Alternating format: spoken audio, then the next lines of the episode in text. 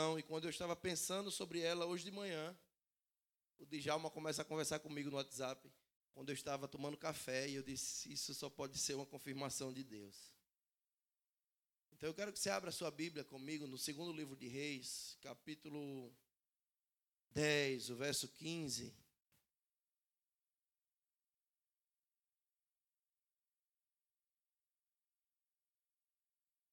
Segundo livro de Reis, capítulo 10, o verso 15.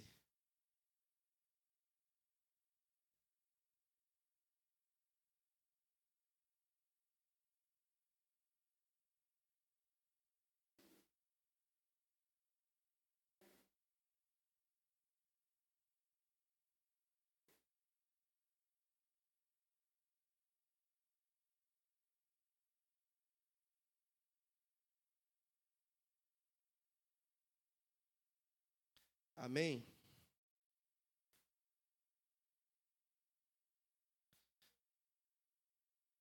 Só posicionar esse pé aqui.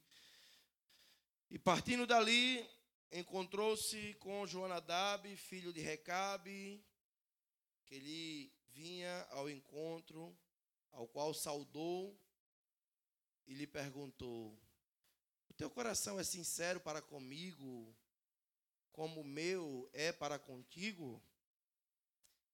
Respondeu Jonadab: É. Então, se é, disse Jeú: Dai-me a tua mão. E ele lhe deu a mão, e Jeú fez-lo subir consigo ao carro, e disse: Vem comigo, e vê o meu zelo para com o Senhor e fê-lo sentar consigo no carro. Senhor, nos rendemos à tua palavra, nos rendemos ao senhorio da tua palavra nesse lugar. Que a tua palavra alcance terra fértil em nossos corações. Que a tua palavra, Senhor, transforme as nossas motivações, corrija aquilo que está errado na nossa vida e nos reposicione dentro do teu propósito. Em nome de Jesus. Amém. Sabe, essa palavra, eu quero falar especialmente para você que desenvolve uma liderança, mas também para você que é um liderado. Você que é um líder no seu trabalho, você que é uma pessoa de influência, você que exerce alguma coordenadoria de alguma área, você que exerce um ministério nessa igreja, você que lidera algum ministério, seja de louvor, de ação social, reino nas ruas, você que está à frente de algum, de algum trabalho liderando, coordenando. Porque essa palavra fala da dinâmica relacional, de lealdade entre líder e liderado, mas também essa palavra não se limita aos líderes e coordenadores, essa palavra alcança os liderados de uma maneira sobrenatural. E eu quero trazer ela para o âmbito do ministério, ao mesmo tempo em que você possa trazer para o âmbito pessoal, na onde você exerce a sua função. Amém? Então, o ministério, a liderança, tem duas faces a face visível e a face invisível. O que é a face visível? É aquela face que nós, como líderes, nos lugares aonde estamos inseridos, exercendo as nossas lideranças, lidando com pessoas boas, ao mesmo tempo em que lidamos com pessoas ruins, lidando com pessoas fáceis, ao mesmo tempo em que lidamos com pessoas difíceis e complicadas. Mas essa face visível é a face em que olhamos aquelas pessoas que estão ao nosso redor para colaborar com a nossa liderança, para servir ao propósito da nossa liderança e nós descobrimos os seus talentos, as suas habilidades. Descobrimos que um é mais habilidoso em algumas áreas, o outro é mais habilidoso em outras áreas. Descobrimos que cada um tem a sua peculiaridade, descobrimos que cada um pode ser útil de uma maneira muito especial se nós o dermos destino dentro daquele propósito, observando aquilo que ele carrega, observando a sua capacidade. Como líderes, nós temos um encargo, e o nosso encargo e responsabilidade é descobrir o talento das pessoas, ativar o talento das pessoas, dar às pessoas oportunidades, enxergar o que elas carregam, não apenas usá-las para nos promovermos a partir do que elas estão fazendo, mas habilitá-las, dar destino, capacitá-las, desenvolvê-las, aperfeiçoá-las. Faz parte da habilidade de liderar, descobrir o que a pessoa tem. A habilidade de entender que Deus deu para cada pessoa um talento, Deus deu para cada pessoa um dom, Deus deu para cada pessoa um chamado específico e especial. No ministério, a face visível é aquela que eu vejo e dou destino. Coisa terrível é um líder que não enxerga o talento de ninguém. Um líder que é muito talentoso em si mesmo é muito habilidoso. Está cercado de pessoas habilidosas, mas eles não conseguem enxergar no outro talento, habilidade, capacidade. Ele só consegue enxergar em si mesmo, porque a cabeça dele trabalha para si. A cabeça dele não é coletiva. E ele tem muita dificuldade em descobrir nos outros e desenvolver os outros dentro do talento cada um carrega. Mas também tem aquele que até enxerga o talento do outro e até percebe que o outro pode ser muito melhor do que ele mesmo naquilo que se propõe, naquilo que sabe fazer. Então, se o outro pode ser melhor do que eu naquilo que se propõe, logo o mau líder o vê como uma ameaça. Ah, não, esse cara aí, vou deixar ele o mais fora possível. Essa, essa menina aí, vou deixar ela de escanteio, porque o trabalho que ela faz denuncia o trabalho que eu faço. E em todas as áreas da sociedade, nós estamos cercados de lideranças e de pessoas que às vezes são simples liderados, mas com capacidades e talentos superiores, infinitamente melhores do que as pessoas que estão em liderança. E você está ali submetido àquela liderança, mas você sabe fazer algumas coisas infinitamente melhor do que aquele que está numa posição superior a você. Você está entendendo essa mensagem? Irmãos, Deus nos colocou na posição de liderança para descobrir talento e ativar pessoas dar destino. Quando é que eu sei que eu sou um bom líder? É quando eu vejo os meus liderados se tornando maiores do que eu. É quando eu vejo os meus liderados fluindo mais intensamente do que eu, alcançando lugares que eu não alcancei. Quando eu vejo os meus liderados, sabe, se aperfeiçoando, se qualificando e voando mais alto. A minha liderança é consistente à medida que eu me torno desnecessário cada vez mais para o andamento do propósito. Aí eu sei que eu estou sendo um bom líder, porque se as coisas só funcionam quando eu estou, se as coisas só dão certo quando eu estou, isso é uma denúncia que eu não passo de um centralizador, egocêntrico, amante de si mesmo, que não compartilha qualidade, sabe? E vivo dificultando a carreira dos outros, sistematizando processos, dificultando a caminhada, colocando obstáculos no caminho, escadas e mais escadas para que as pessoas cresçam, quando eu poderia facilitar a caminhada do outro, aprimorar, dar um empurrão, ajudar, motivar. Enquanto pastor, eu recebo um encargo de Deus de ativar pessoas.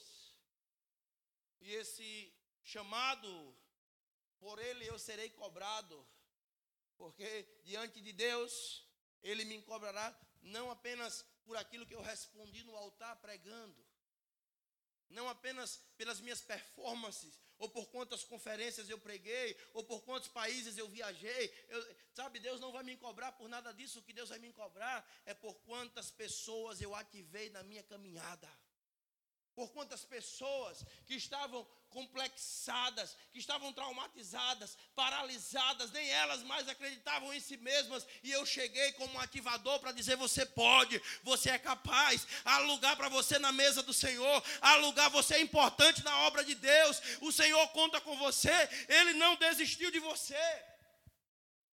Você entende isso, irmão? Seremos cobrados por quantas pessoas nós ativamos. Existe essa face, que é a face do talento, que é a face visível. Que nós precisamos enxergar, ativar pessoas, dar destino a pessoas. Pessoas que são cheias de talentos, mas estão presas, paralisadas, travadas, traumatizadas. E nós precisamos olhar para essas pessoas como Deus olha para elas e enxergar aquilo que ela carrega de valor, de precioso, de bom. Ei, todos nós recebemos do Senhor talentos e habilidades. Você tem muito valor para Deus. O seu destino não tem a ver com aquilo que ficou para trás quando você olha para o seu passado não tem a ver com aquilo que está à sua frente. O destino do homem emerge do próprio homem. Aquilo que ficou para trás e aquilo que está à sua frente não se compara com aquilo que Deus colocou dentro de você.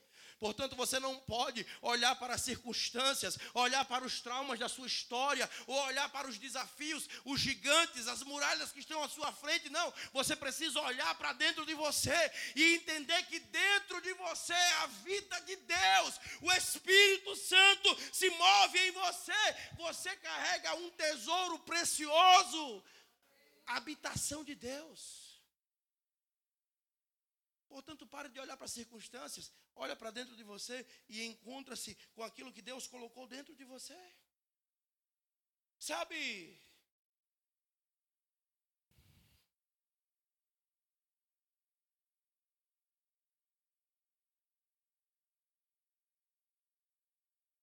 Então, dentro da realidade da igreja, nós não podemos ficar esperando as pessoas se tornarem perfeitas aos nossos olhos. Para achar que elas agora merecem ser usadas por Deus. Ou coisa terrível, né? Igreja de crente, né? Igreja de crente é um tribunal de justiça própria absurdo. Todo mundo fica medindo todo mundo e todo mundo fica olhando e dizendo: ai meu Deus, fulano de tal, Laerte cantando no louvor da igreja, Monique cantando no louvor da igreja. Será que ela está pronta? Não, aos meus olhos ela está reprovada, não está pronta para estar tá cantando. E aí a gente fica esperando as pessoas se tornarem perfeitas aos nossos próprios olhos. Para achar que elas são dignas de estarem sendo usadas por Deus. Só que quando o profeta Samuel vai na casa de Jessé para ungir um dos filhos dele rei, Jessé tinha oito filhos. Ele pega os sete mais habilidosos, os sete mais talentosos, apronta eles e passa na frente do profeta. Olha, esse daqui tem perfil para ser rei de Israel. Olha, esse daqui é um guerreiro. E o Senhor do céu dizendo: Samuel, não é esse, não é esse, não é esse, não é esse. Passaram sete e Samuel diz: Ei, Jessé, acabou todos os seus filhos, tem certeza? O pai, Jessé, diz: Eita, Tem um rapaz que eu nem trouxe ele. Davi está lá no campo, está lá atrás das malhadas. Porque o bichinho só servia para serviço prezado, para ser rei. Não tem qualificação não. Tem capacidade não. É, é serviço pesado, serviço que ninguém quer fazer. Limpar cocô de ovelhas, eu botei ele lá. Aí o Senhor do céu diz ao profeta, diz assim, olha, não se impressione com a habilidade que os seus olhos veem com o exterior de cada um desses, porque eu não vejo como o homem vê. Eu olho para dentro, eu vejo o coração e eu sei o que eu coloquei dentro. Vai buscar Davi. Eita, vem Davi. Quando Davi chega e todo mundo não é possível, não é possível. Esse daí não. E o Senhor diz, e essa é é ele mesmo. Sabe, irmãos, Davi é ungido para ser rei de Israel, você conhece a história. Sabe, existe essa segunda face da liderança e do ministério, que é a face invisível. É a face que nós não conseguimos ver o talento, nós achamos que não está pronto, nós não conseguimos perceber aquilo que a pessoa carrega, mas dentro dela tem um coração leal, verdadeiro, disponível e sincero. Às vezes nos impressionamos e paramos nos talentos que estão do lado de fora, quando o que impressiona a Deus são os valores que estão do lado de dentro, e nós estamos cercados de muitas pessoas em todas as áreas da sociedade que são muito talentosas, mas muito boas naquilo que sabem fazer aqui do lado de fora. Mas quando você olha para dentro, tem um cadáver, tem um sepulcro caiado, não vale nada, mesquinha, mexeriqueiro, confusento, invejoso, soberbo. Mas nós paramos no talento. E você olha e diz: Olha, é tão bom naquilo que faz. Ei, diante de Deus, Ele não se impressiona com aquilo que você sabe fazer, Ele se impressiona com aquele que você é. Tem muita gente que sabe fazer muita coisa muito bem, mas fazer sem ser não tem sentido no âmbito relacional, não te leva a lugar nenhum.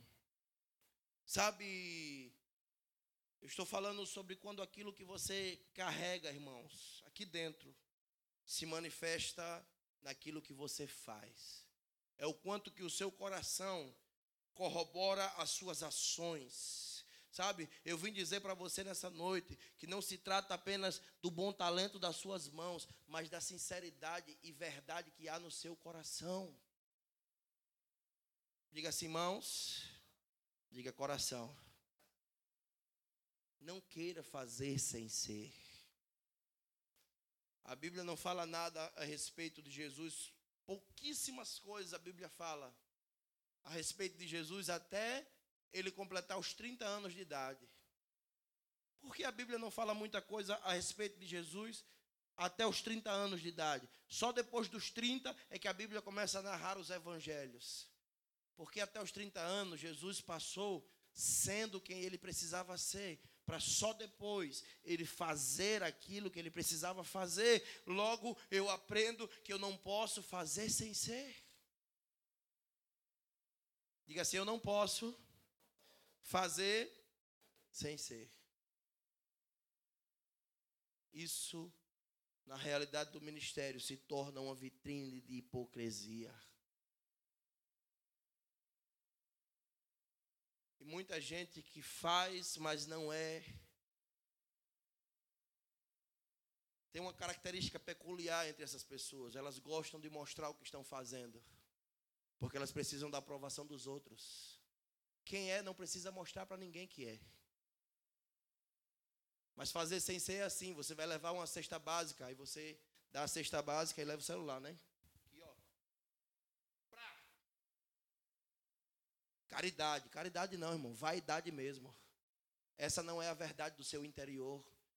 essa é a, a, imagem exterior que você preparou para impressionar pessoas. Isso é fazer sem ser. Isso é uma denúncia de um interior vazio. Quem é, não precisa dizer quem é, não precisa mostrar que é, simplesmente é. Manifesta-se o ser.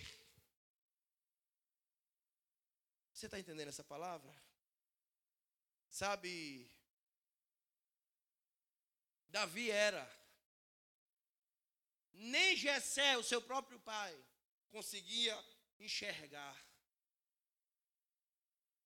Sabe quem é Davi, da dinâmica da igreja? É aquela pessoa que está na igreja, mas ninguém percebe. É aquela pessoa que está lá na sua empresa, que está lá no, no seu convívio, onde você exerce liderança, influência, mas ninguém percebe. Só se lembram dela para serviços pesados.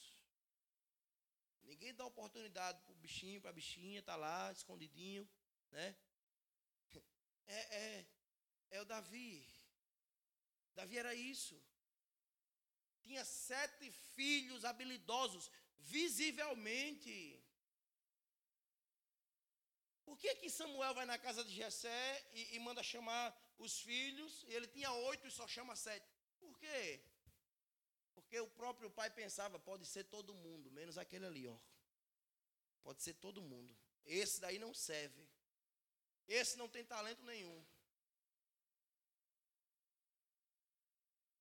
Um pai que parou impressionado na habilidade das mãos e não conseguia enxergar o coração. Você sabia que tem muitos pais destruindo a vida dos filhos hoje assim? Pais que pararam na habilidade das mãos e é visível. Celebram a vida, principalmente quem tem mais de um filho, né? Celebra a vida de um, ao mesmo tempo que esquece da vida do outro. O mínimo que um faz é motivo de festa, sabe? Não, porque esse aqui é o habilidoso. Não, esse daqui é o melhor. Esse daqui vai passar no melhor vestibular. Esse daqui é isso, esse daqui é aquilo. E o outro lá, que, que, que o pai perdeu a mira da visão e não consegue enxergar o coração, mas é, é, é mais acanhado, tem menos habilidades visíveis. Mas o pai parou, a mãe parou, apenas no que as habilidades estão visíveis aos seus olhos. E muitos filhos desenvolvendo complexo de inferioridade, sendo rejeitados, ou, ou, sendo perseguidos por espíritos de rejeição e abandono dentro do próprio lar, porque as habilidades de um são visíveis, a do outro é invisível, ambos são habilidosos. Eu preciso ter sensibilidade para perceber e enxergar o que cada um carrega o valor que cada um tem, a importância que cada um tem. Salmo 78, o verso 7 e 2 diz assim: Assim apacentou Davi, segundo a integridade do seu coração, e os guiou pela habilidade das suas mãos. O Davi lá que já se esqueceu. Primeiro valor, integridade de coração. Segundo valor, na escala de valores que o versículo propõe, habilidade de mãos. Primeiro valor que Davi carregava não estava do lado de fora, estava do lado de dentro. Dê uma olhadinha aí ao seu redor. Quanta gente bonita tem aí. Olha aí para essas pessoas. Dê uma olhadinha aí, irmão. Cada uma dessas pessoas tem um valor e tem muitas habilidades. Algumas delas carregam habilidades visíveis. Talvez você celebre mais do que outras, porque você consegue ver as habilidades. Mas outros carregam habilidades que estão intrínsecas ao seu interior. Todos têm o mesmo valor diante de Deus. Portanto, eu não posso celebrar a vida de um em detrimento do outro. Eu não posso colocar um em um lugar de importância em detrimento do outro. Todos nós carregamos algo que pode agregar muito valor a essa comunidade, agregar muito valor a essa cidade, agregar muito valor aos lugares de influência onde estamos inseridos. Pare de mirar nos valores que estão visíveis do lado de fora, nas habilidades das mãos. Olha para a integridade do coração. Sabe o que acontece? Davi tinha habilidades, mas ninguém enxergava as habilidades. Porque não enxergava as suas habilidades, não conseguiam enxergar o seu interior, a integridade do seu coração, irmãos. O nosso desafio é descobrir pessoas que são habilidosas, que podem nos ajudar a andar do nosso lado.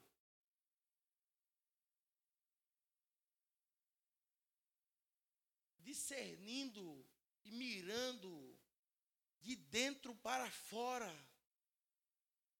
Sabe? Enxergando a, a lealdade, a integridade, a retidão coisa terrível uma pessoa que é cheia de habilidades com as mãos, mas um coração é desleal. O coração não está no propósito. Serve com as suas habilidades que estão aqui do lado de fora, enquanto o coração está absolutamente distante, irmãos. O próprio Deus falou através do profeta Isaías: Ei, esse povo aí honra-me com os lábios, mas o seu coração está longe de mim. Do lado de fora fala muito bem. Da boca para fora, honra, celebra, mas o coração está totalmente ausente do meu propósito. O seu coração está longe de mim. Ei, não se trata da habilidade das suas mãos, se trata da conexão de lealdade do seu coração. Sabe? É o texto que nós lemos, segundo o livro de Reis. Partindo dali, encontrou com Jonadab, filho de Recabe, que lhe vinha ao encontro, ao qual saudou e lhe perguntou: O teu coração é sincero para com o meu, como o meu é sincero para com o seu? Respondeu Jonadab: É. Se é, disse Jeú: Dá-me a tua mão.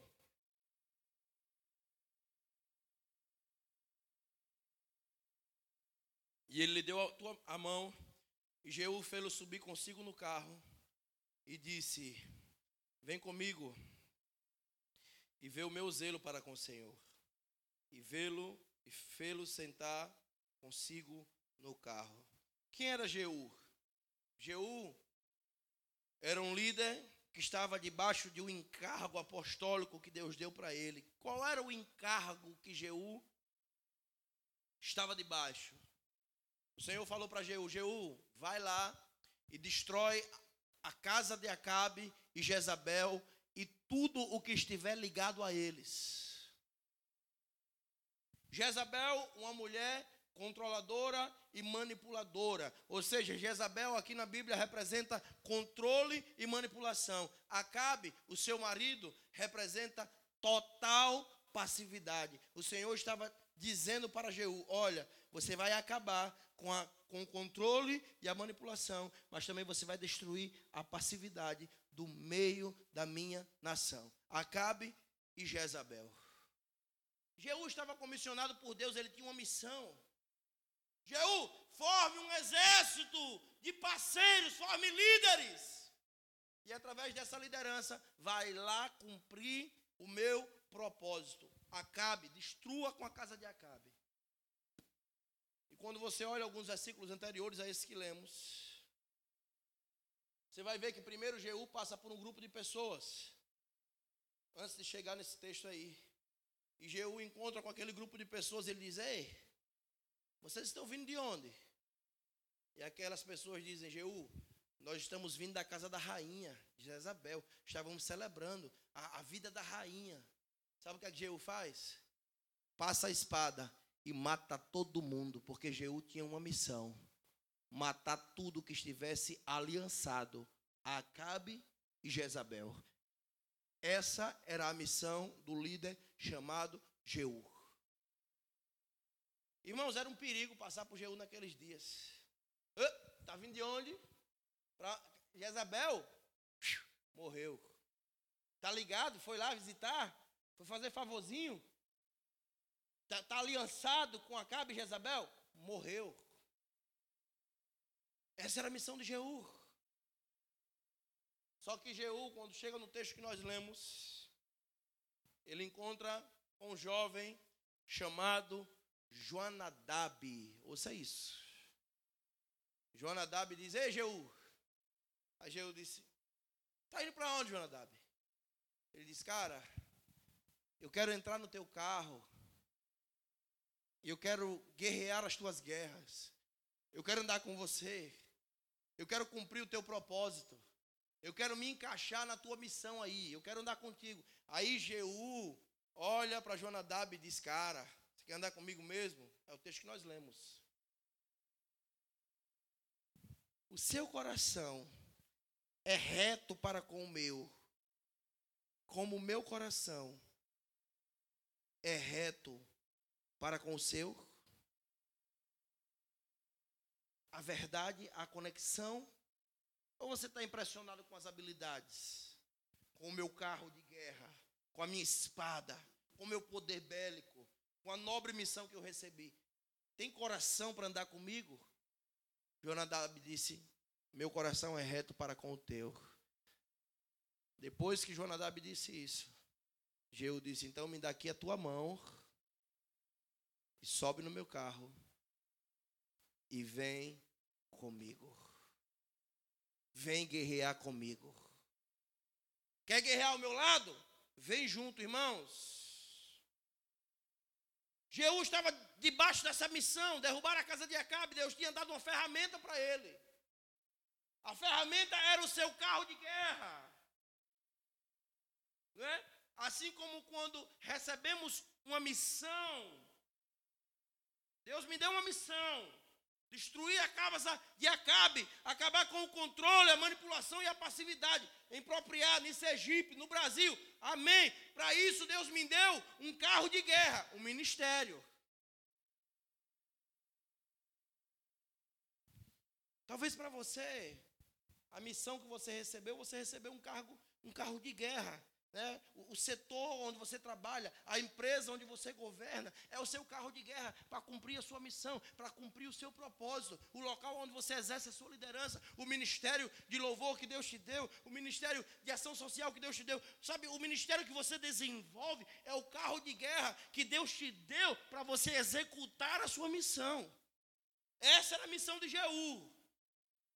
Qual é a tua? Se você não sabe qual é a sua missão, você está fazendo as coisas sem propósito. Você está andando para o futuro de costas, sem saber aonde vai chegar. Sabe? Mas aí, ele encontra os inimigos pelo caminho, destrói.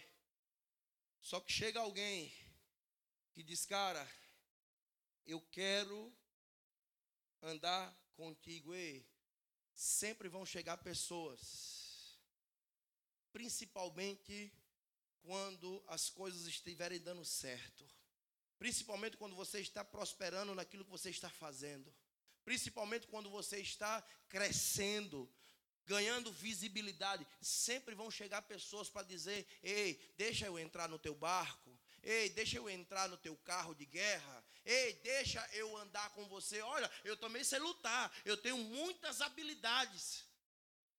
Como Jeus dessa geração, nós precisamos olhar para o coração e dizer: Ei, tem verdade e lealdade no seu coração para com o meu? Tem muita gente que se aproxima de nós só para se aproveitar, pegar carona e visibilidade.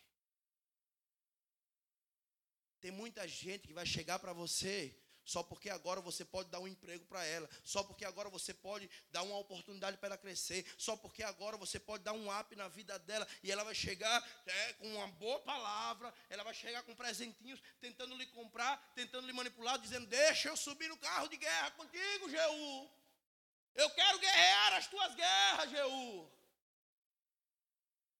E Jeú olha e diz: Cara, para andar comigo tem que ter coração. Como é que está o teu coração?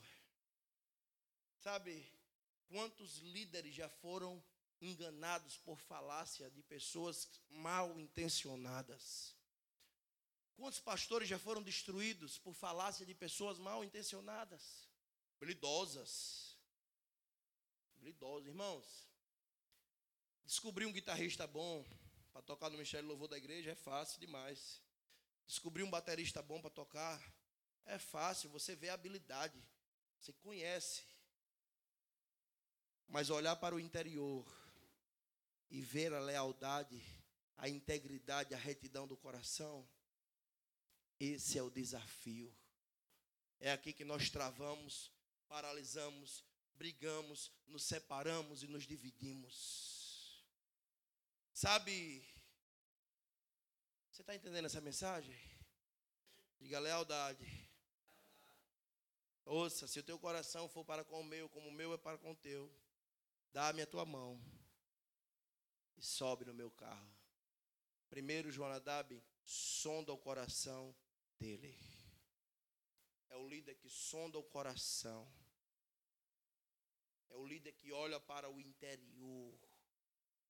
Porque se você coloca uma pessoa no teu carro, irmãos, só por causa do talento, você é um explorador, você quer se aproveitar do talento daquela pessoa apenas, e você será golpeado pelas costas por ela muito breve. Muito breve. Jeú olha para o interior e diz: Cara, como é que está o seu coração? Sabe, irmãos, esse é o desafio da dinâmica relacional quando somos líderes e quando somos liderados. Você que é liderado precisa olhar para o seu interior e saber qual é o nível de lealdade que há no seu coração para com os líderes que Deus estabeleceu sobre a sua vida. Em todas as áreas da sociedade. Em todas as áreas da sociedade onde você está inserido, você que é um líder, você que é alguém de influência, precisa saber e ter sensibilidade para olhar as pessoas além daquilo que elas aparentam ser e conhecer o seu interior. Você está entendendo essa palavra? Amém? Sabe, eu quero finalizar essa palavra dizendo a você. Se coloque de pé comigo. Já vamos orar. Um homem chamado Gideão saiu para uma guerra. E ele levou consigo 30 mil homens com ele. Deus falou assim, Gideão, cara, tem 30 mil pessoas aí, 30 mil valentes. Mas pergunta aí, quem é que está com medo no meio dessa galera aí? Gideão pergunta. Porque tem muita gente que vem na empolgação dos outros. Pega carona no barco do outro. E aí passa a peneira, né? Vai diminuindo. O Senhor diz, Gideão, ainda tem mais gente aí. Ó. Faça, faça um último teste. Vê, vê quem toma água atento aí, mirando, sem, sem se distrair. Gideão faz o último teste, irmãos. Só sobra 300 homens, de 30 mil. Mas aqueles homens venceram aquela guerra. Sabe como foi que eles venceram aquela guerra? Com a habilidade das suas mãos, com a espada, mas com a lealdade do seu coração para com a sua liderança, gritando assim, ó, pelo Senhor e por Gideão. Pelo Senhor e por Gideão. Pelo Senhor e por Gideão. E se você não grita pelo Senhor e pelos seus líderes, você tem muita habilidade nas mãos, mas pouca lealdade no coração. Se você não trabalha no setor onde você trabalha e não grita pelo Senhor, porque a Bíblia diz que nós devemos fazer para os nossos patrões como fazemos para o Senhor. Então, se você não grita pelo Senhor e pelo seu patrão, você tem muita habilidade, está se aproveitando daquele emprego, mas você é um desleal em potencial. Lealdade. Lealdade, irmãos. Eu estou trazendo essa palavra porque eu quero profeticamente liberar sobre as nossas vidas um tempo de lealdade. Lealdade. Por quê? Porque para o que Deus está fazendo, irmãos, Deus vai precisar de pessoas leais para o cumprimento do seu propósito. São dias de apostarmos e investirmos nos leais, não apenas nos habilidosos. Aos habilidosos, sabe, nem sempre eles vão receber lealdade quando são desleais, mas aos leais Deus sempre vai dar capacidades, porque Deus capacita aqueles que são leais e são chamados para o cumprimento do seu propósito. Nos submetemos à tua palavra nesse lugar, Senhor. Libera uma onda de lealdade sobre o nosso coração, Pai. Que sejamos leais um ao outro. Que possamos observar o que o outro carrega. Entender a missão do outro. Motivá-lo a cumprir o seu propósito, Senhor. Descobrir o talento que o outro carrega, Senhor. Não nos deixe sermos líderes egoístas. Não nos deixe ser liderados desleais. Que possamos ser uma bênção nos lugares onde estamos inseridos que nos lugares onde estamos sendo problema, possamos nos tornar uma bênção.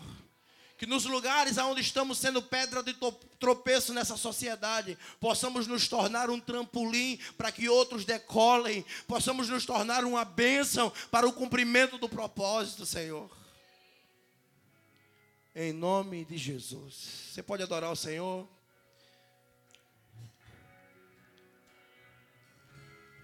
Tu que és santo Deus, e o teu zelo consome os que te amam. E eu te amo, Deus, tua santidade e poder. Dá-me do teu vinho pra beber,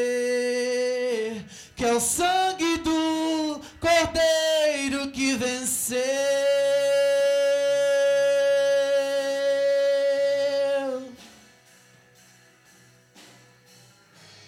Salva o teu povo, Deus, das mãos dos que te usam para o próprio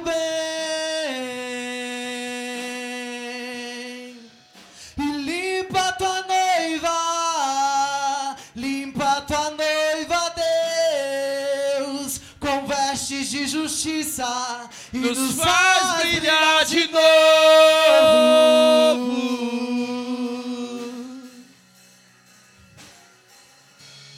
Ouça minha voz,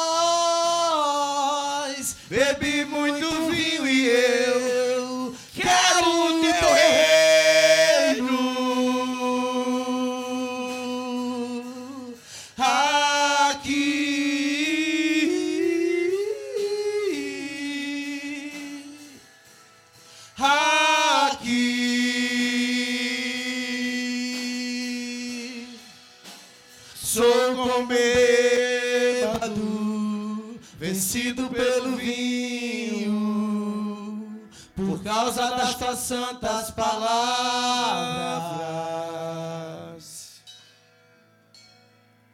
Sou como um bêbado, vencido pelo vinho, por causa das tuas santas palavras. Aleluia. Sou como um bêbado, vencido pelo vinho,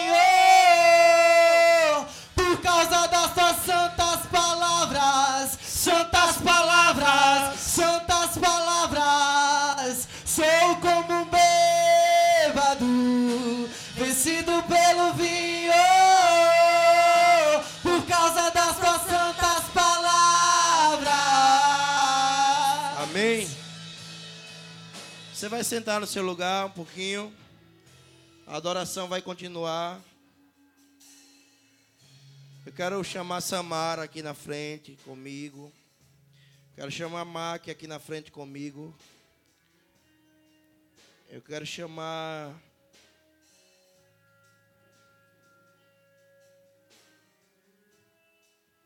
Aleluia. A irmã Robéria também. A Alessandra está no Ministério da Infância, né? Acho que a Robéria também, né? Quero chamar Caetano aqui. Vem cá, Caetano. Vem Ju também. Juliana. Senhor, nós somos gratos ao Senhor por tua vida entregue por nós na cruz do Calvário. Somos gratos, eternamente gratos. Não temos como pagar tão sublime ato de amor. Adoramos o teu nome, Jesus. Reverenciamos a tua presença e anunciamos a tua morte e ressurreição. Anunciamos que a morte não teve poder para te deter, Senhor. Tu és o Senhor da vida. Tu és o Senhor que tem poder das, sabe, dos céus, da terra, de todo o universo, Pai. Nós amamos a tua presença, Senhor. Amém. Para quem é esse momento? É para você que já entregou sua vida a Jesus, já aceitou Jesus como Senhor e Salvador da sua vida. Congrega em uma igreja, está bem com a sua igreja, com a sua liderança. Você pode participar desse momento. Pastor, eu entreguei minha vida a Jesus, mas eu não sou batizado. Eu posso? Pode participar desse momento. Se você discerne o corpo e o sangue de Cristo, entende o propósito desse momento, entende o memorial do Senhor, você pode participar desse momento. Se não, você não pode. Amém? Então nós iremos servir vocês. Eu vai servir o pão, Mac vai servir o. Sirva desse lado aí, Mac. Samara, vem desse lado aqui. Caetano também. Aleluia. O Filho de Deus que tira o pecado do mundo. O Messias adorado, esperado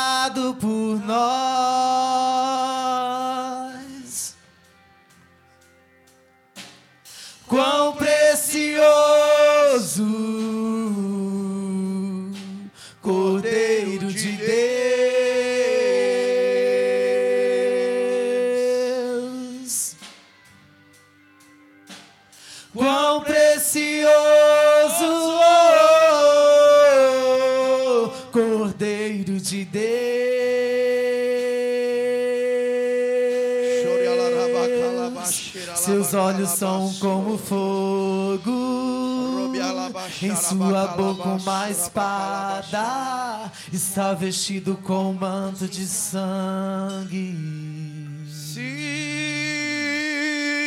Seus olhos são como fogo, em sua boca uma espada, está vestido com um manto de sangue. Manto de sangue. Seus olhos são como fogo, em sua boca uma espada, está vestido com manto de sangue. Seus olhos são como fogo, em sua boca uma espada, está vestido com manto de sangue. Amém. Ei,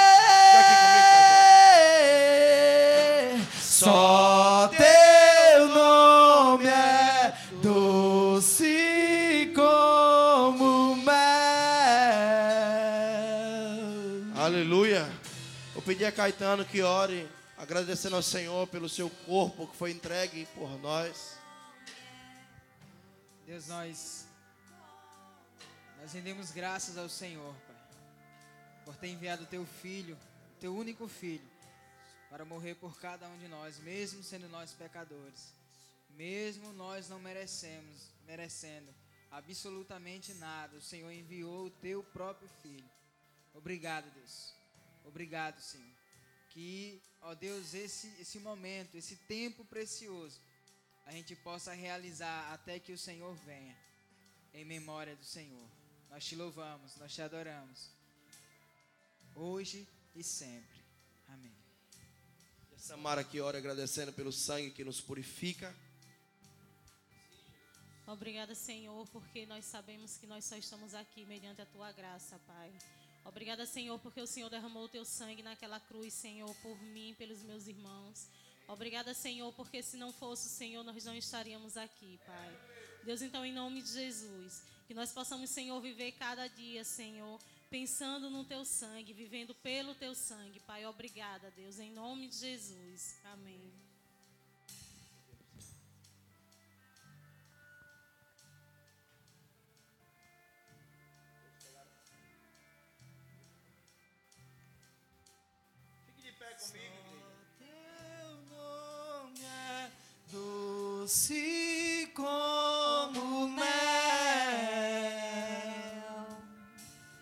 Porque eu recebi do Senhor que também vos entreguei.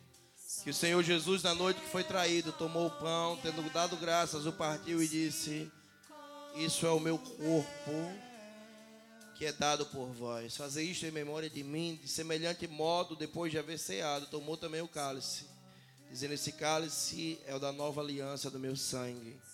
Fazer isso todas as vezes que o beberdes em memória de mim, porque todas as vezes que comerdes esse pão e beberdes esse cálice, anunciais a morte do Senhor, até que ele venha.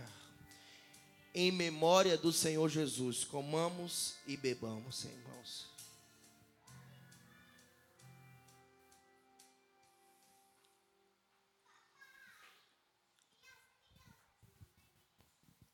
Sobe para cá agora, as crianças, todo- todas elas. Todas. Somos gratos, Jesus, a Ti. Somos gratos, Senhor. Somos gratos a Ti. Não temos palavras, Senhor. Não temos palavras, Senhor. Não temos palavras para expressar a nossa gratidão, Senhor. Vocês vão servir as crianças assim que elas chegarem aqui, amém? Está vestido com manto de sangue. Aí não chame todas as crianças para ficar em pé aqui na frente. Seus olhos são como fogo, em sua boca uma espada. Está vestido com manto de sangue. Seus olhos são como fogo. Em sua boca uma espada. Está vestido com manto de sangue. Seus olhos são como fogo. Em sua boca uma espada. Está vestido com manto de sangue. As crianças podem ficar aqui na frente, venham pra frente aqui todas. Só Todas as crianças aqui na frente. é doce Você que já pegou, vem pra frente, todas as crianças. Na frente aqui, ó. Só teu nome Aqui na é frente, Clarinha. doce Todas as crianças aqui na como frente. mel. Aqui na frente, aqui na frente. Amém? Todas as crianças pegaram já? É Segura aí, vocês vão. Olha pra mim aqui, todas as crianças agora. Todas as crianças comigo aqui. Olha pra mim, todas as crianças. Amém? Pegou, Antônio, já? Se serviu já? Já ceiou já? Eita, rapaz, você é ligeiro, viu? Ninguém ceia agora. Olhe pra mim, olhe pra mim, todo mundo, todas as crianças. Diga assim, ó. Senhor Jesus, eu te agradeço pelo teu amor que se entregou para me salvar. Diga, te agradeço pelo teu corpo que foi crucificado e pelo teu sangue que foi derramado para me purificar, para me santificar, me tornar mais alvo do que a neve. Em nome do Senhor Jesus. Amém? Pode ser. Ah. Todas as crianças. Já deixe o copinho aqui, ó, quando sair. Já sei, já deixa o copinho aqui na mesa. Emanuel,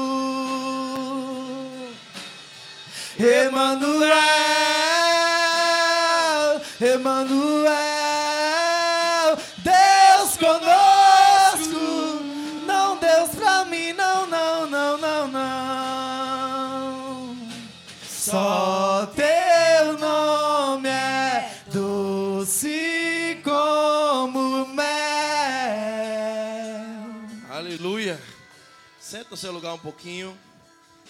Glória a Deus. Aleluia. Os irmãos já estão recolhendo aí. Irmãos, eu estou muito cansado. Desde sexta-feira que eu estou pregando direto. Sexta, sábado, hoje de manhã e hoje à noite. Estou com raciocínio lento. Talvez os irmãos perceberam aí. E se a profetiza aí no ano entre cena. Para me avisar das crianças. Papai e as crianças que mamãe mandou avisar.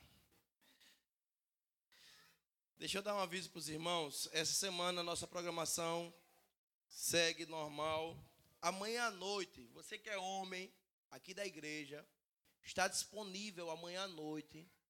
Eu quero convocar você para nós realizarmos uma obra muito especial. Irmãos, você percebeu que na, é- quando estava o inverno, esses ar-condicionados gelavam bem, né? Todo mundo ficava com frio, mas agora chegou o verão, esquentou. E desde o inverno a gente está com outro ar-condicionado daquele mesminho ali grandão, ó, parado ali nessa linha, guardado. Né? Eu esperei esquentar até para poupar energia também, esquentar para poder chegar à necessidade de usar. Então já está sendo necessário. Amanhã à noite nós queremos começar a instalação desse ar-condicionado aqui e a manutenção desses outros. Então, né, já temos um profissional técnico aqui, Tiago, que vai precisar de muitos auxiliares para a gente fazer, porque, irmãos, é manobra para instalar esse ar. Então, você que é homem, está disponível e pode vir servir conosco aqui amanhã à noite. Eu estarei aqui para a gente fazer a instalação de um segundo ar-condicionado desse, de 60 mil BTU. Irmão, cadê as irmãs aí, ó? Prepare os look para chegar aqui, porque vai ser frio, vai ser frio, viu? Cachecol, bota de couro, ja, jaqueta de couro. Irmão, lá em Itabaianinha tinha, tinha dois bichos desse grandão. Irmãos, era um frio. Diga aí. Lá estava até com a jaqueta do exército hoje, lá, de manhã. De manhã, o sol torrando lá fora, jaqueta, lá cantando de jaqueta. Então, assim, vamos colocar outro ar-condicionado amanhã. Amém? Posso contar com vocês? Amém. Amanhã à noite estou aqui. Terça-feira, quatro e meia da manhã, intercessão aqui na igreja. Nós estaremos aqui. Você que quer orar, vem para cá. Oi? Culto das mulheres. Toda primeira terça do mês está tendo culto das mulheres, amém? Só que esse mês, especificamente, nós vamos fazer na segunda terça-feira, amém?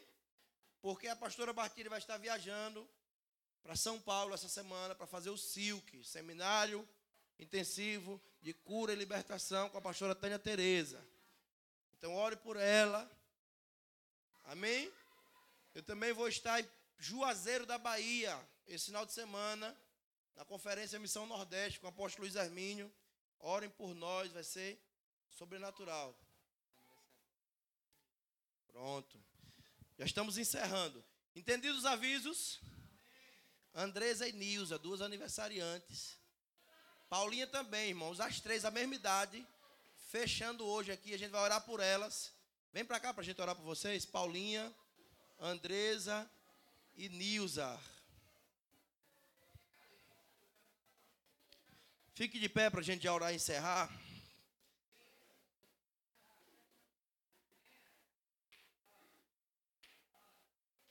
Fique de pé, estenda as mãos para cá para abençoá-las.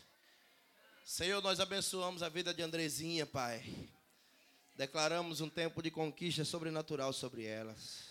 Os teus planos concretizados na vida dela, Senhor. Livra ela de toda influência maligna. Blinda o coração dela contra as investidas do diabo, Senhor. Faz a tua filha prosperar, conquistar, avançar e crescer em ti. Abençoamos Paulinha. Declaramos também um tempo de crescimento na vida dela, de entendimento dos teus propósitos, de conquista, de prosperidade. Em nome de Jesus, abençoamos a vida de Nilza com muita paz, com muita saúde, com muita prosperidade. Senhor, que ela possa contemplar a restauração na casa dela, na vida dos filhos dela, em nome de Jesus. Amém? Com o amor de Deus, o Pai a graça e as consolações do Espírito Santo de Deus sejam com a sua vida hoje e sempre, em nome de Jesus. Abraço quem está do teu lado, diga, foi bom ter você aqui. Você que nos visita, foi maravilhoso estar com você. Volte sempre, em nome de Jesus.